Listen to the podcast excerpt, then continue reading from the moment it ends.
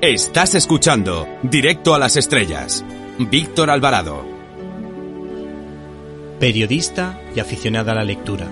Su nombre bíblico, Marta, y su apellido, troyano, con ecos a griega, indican que será una buena escritora, como van a poder comprobar si escuchan este reportaje.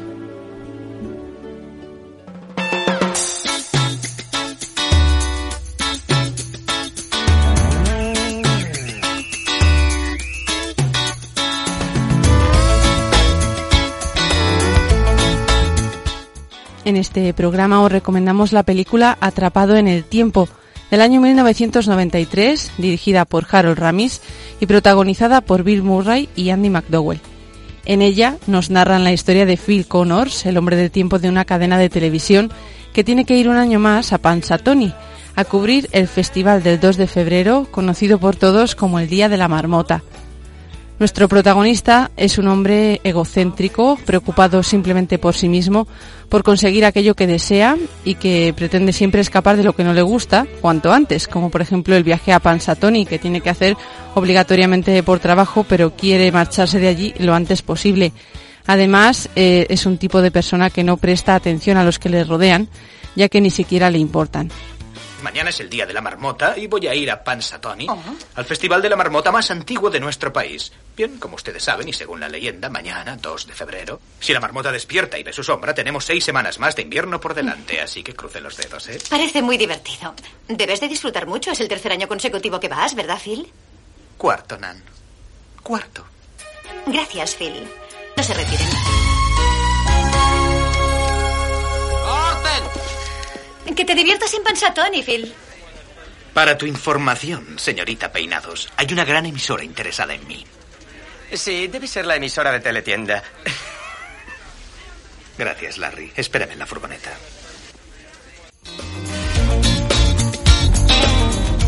¿Puedes guardar un secreto, Larry? Seguramente dejaré la PBH.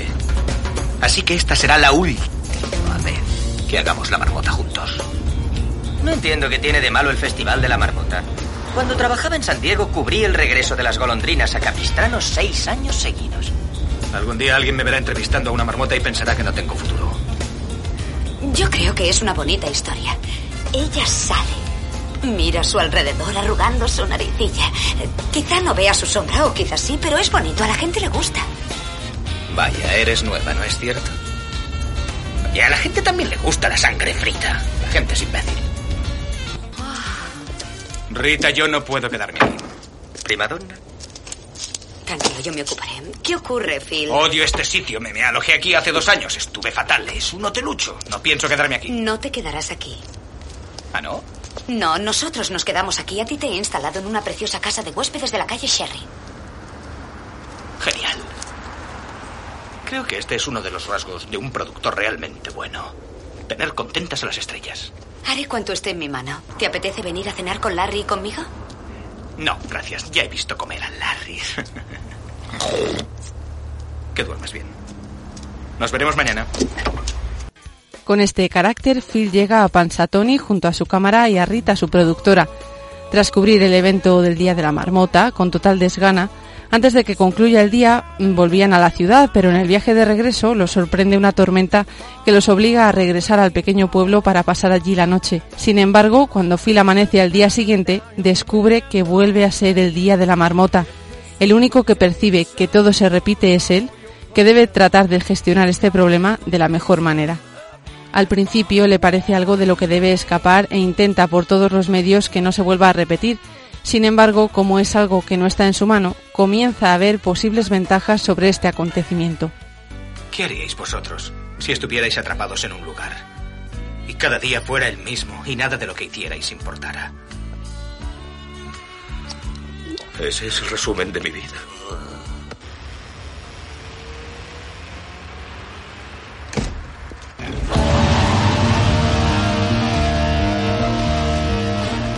Quisiera haceros una pregunta. Dispare. ¿Y si no hubiera mañana? Si no hubiera mañana, significaría que no habría consecuencias. Por lo tanto, no habría resacas y podríamos hacer lo que quisiéramos. Es cierto. Podríamos hacer lo que quisiéramos.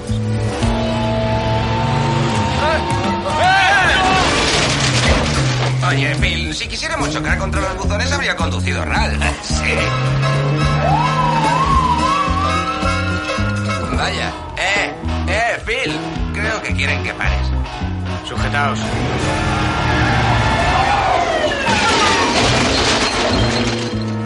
Toda la vida es lo mismo. Limpia tu habitación, ponte derecho, no arrastres los pies, tómalo como un hombre, pórtate bien con tu hermana, no mezcles cerveza y vino jamás. Ah, sí. No conduzcas por las vías del tren. Vaya, Phil. En eso podría estar de acuerdo.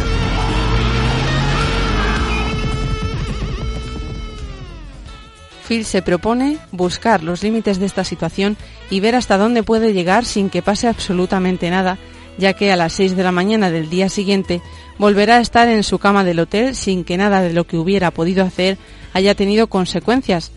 Podría decirse que para él el Día de la Marmota era un día en blanco, nuevo, a estrenar, pero como veremos no lo emplea en muchas cosas buenas y de hecho lo utiliza para aprovecharse de algunas personas.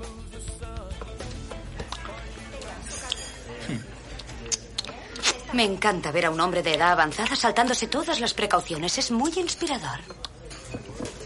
Mi edad no avanza tan deprisa como pudieras pensar. ¿Más café, nene?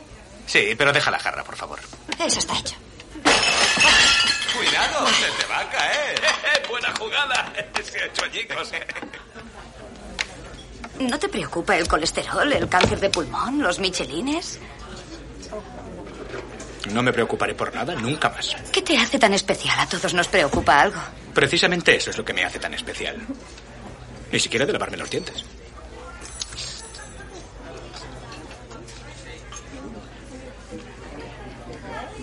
Oh. Uh, El infeliz, concentrado en sí mismo, viviendo perderá su humanismo y doblemente muriendo quedará sufriendo. Volverá a la mísera tierra de la que surgiera, sin oír llantos, ni alabanzas, ni cantos. Sir Walter Scott. ¿No te gusta la poesía? me encanta la poesía. He creído que te referías al Scott del Polo Norte. Ah, ¿Crees que me comporto así porque soy un egocéntrico? sé que eres un egocéntrico. Es la característica que te define. Eh, ¿Estáis listos? Será mejor que nos vayamos si no queremos que nos coja el temporal. Gracias, Larry. ¿Quieres que te pida una bolsa? No, me quedaré aquí a terminarlo.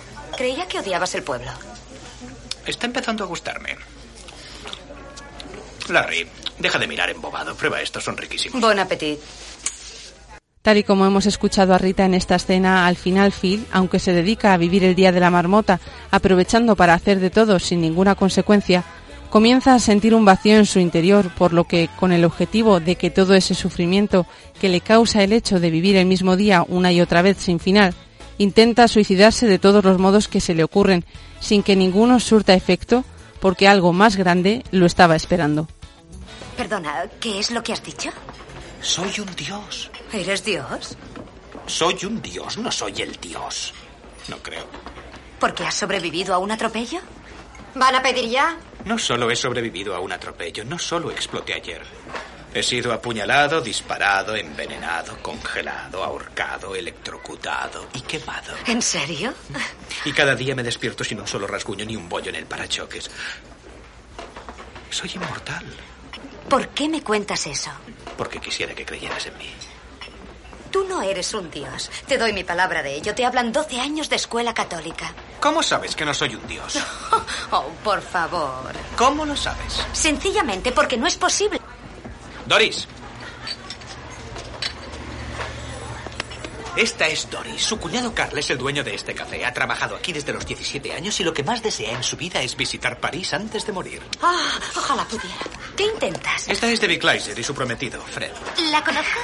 Se supone que se van a casar esta tarde, pero Debbie se lo está pensando mejor. ¿Qué? ¿Qué Un significa? bonito anillo. Este es Bill. Ha sido camarero tres años desde que dejó la universidad y tuvo que buscar trabajo. Le gusta el pueblo, pinta soldaditos de plomo y es gay.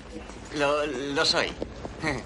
Este es Gas. Odia esto. Hubiera preferido quedarse en la armada. Podría haberme retirado con media paga a los 20 años. Disculpe, ¿qué clase de truco es este? Quizá el auténtico dios use trucos. Quizá no sea omnipotente, solo que lleva aquí tanto tiempo que lo sabe todo. Está bien. ¿Quién es ese? Es Tom. Trabajó en la mina de carbón hasta que la cerraron. ¿Y ella? Es Alice. Vino desde Irlanda cuando era una niña. Ha vivido aquí toda su vida. ¿Es verdad? ¿Cómo conoces a esta gente? Ya te lo he dicho, yo lo sé todo. Dentro de cinco segundos el camarero va a tirar una bandeja de platos. Cinco, cuatro, Esto es tres, de locos. dos, uno. ¿Lo ves? Está bien, ya basta. Buena jugada. Y en cuanto a mí, ¿también me conoces? Lo sé todo de ti. Te gusta la producción, pero esperabas más que el Canal 9 de Pittsburgh. Eso lo saben todos. Te gustan los barcos, pero no el mar. En verano vas a un lago con tu familia en las montañas. Hay un largo muelle de madera y un cobertizo al que le faltan tablones en el tejado. Y un hueco bajo el que solías colarte para estar sola. Te apasionan la poesía francesa y las amatistas. Eres generosa y muy amable con los enfermos y los niños. Cuando estás en la nieve pareces un ángel. ¿Cómo sabes todo eso? Ya te lo he dicho, me despierto cada día aquí mismo, en Pansatoni, y siempre es 2 de febrero. Y no puedo hacer nada al respecto. Si aún no me crees, escucha. Pero... Dentro de 10 segundos, Larry entrará por esa puerta y se te llevará de mi lado. No debes permitírselo. ¿Larry? Por favor, créeme, tienes que creerme.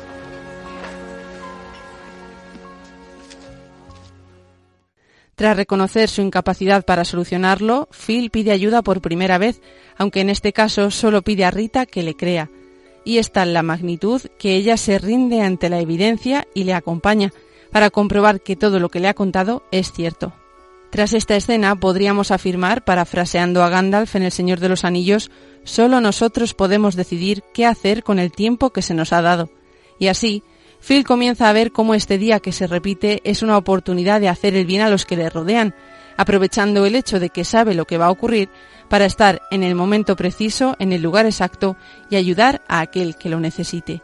No os contamos más, pero queremos destacar que la película nos ayuda a reflexionar sobre cómo una vida entregada al servicio de los demás y buscando siempre hacer el bien sin pensar en uno mismo es una vida vivida en plenitud, dejando atrás los egoísmos y el vivir en libertinaje, haciendo de todo sin tener en cuenta las consecuencias, ya que lo único que esto hace es provocar vida sin sentido.